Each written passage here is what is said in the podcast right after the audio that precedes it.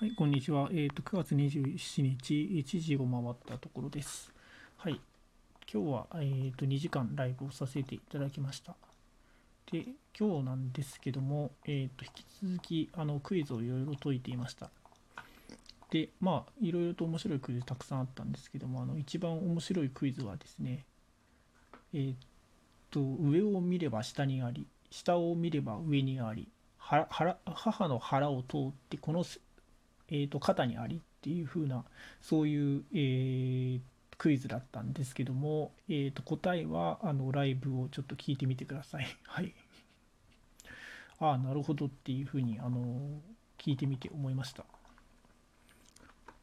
で、あの他にもなんか論理クイズとかやっていたんですけども、えっとですね、まあ正直者と嘘つきとあとそれからえ、っと適当に言う人っていう答えを適当に言う人のあの3人がいる場合っていうふうなそういうふうな場合があってであのその人たちに正しいその人たちから正しい答えを2回 ,2 回の質問で聞き出すっていうふうなそういうふうな問題だったんですけども私あの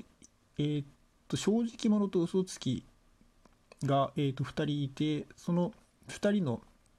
えっと、それの2人がどちらがどちらかっていうのは分からないんですけどもそれそのその2人に質問をして正しい回答を導き出すっていう問題は解いたことあったんですけどもこれそれの変化系ですね。であのなのでちょっとえっとこれはあのすごい解くのが大変だったんですけどもあの最終的にはなんとか解くことができました。はい。でえっとまあクイズクイズをやった後にあの風の又三郎の朗読をしたんですけどもで風の又三郎はですねあのその地学の、えーと、教科書宮沢賢治で学ぶ地学の教科書みたいなそういう風な教科書で出ていてそれで天候ですねの説明のところに出ていてそこの、えーと、文章を読んでいました。で私あの風の又三郎ってえっ、と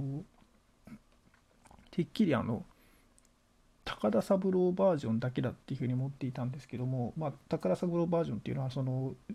風の又三郎の主人公が、えー、と普通の人間というふうな設定の風の又三郎の方しか知らなかったんですけども実はあのもう一つあって本当になんかその、えー、とベースになったあの風の化身の又三郎を描いた風の又三郎がその本には載っていました。はい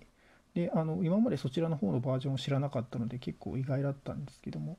うん、まあでもあと 宮沢賢治って結構あれなんですよね。原稿何枚この間ありませんとかあとそれからあの一部分かりませんみたいなそういう風な部分があって、まあ、原稿が一部残っていない部分もあるのでちょっとあの話とかがかなりふあの意味不明な展開になったりするんですけどもそこのところが。きっとあの間つながってるんでしょうね。失われた原稿っていうのがあって。なんかそれって見つかったらいいのになとかっていうふうに思いますけども、はい。というふうなそんな話をしていました。ということで、あの最後まで聞いてくださりありがとうございました。明日もあの引き続き、えーと、ライブをやっていきたいと思いますので、よろしくお願いいたします。それでは聞いてくださりありがとうございました。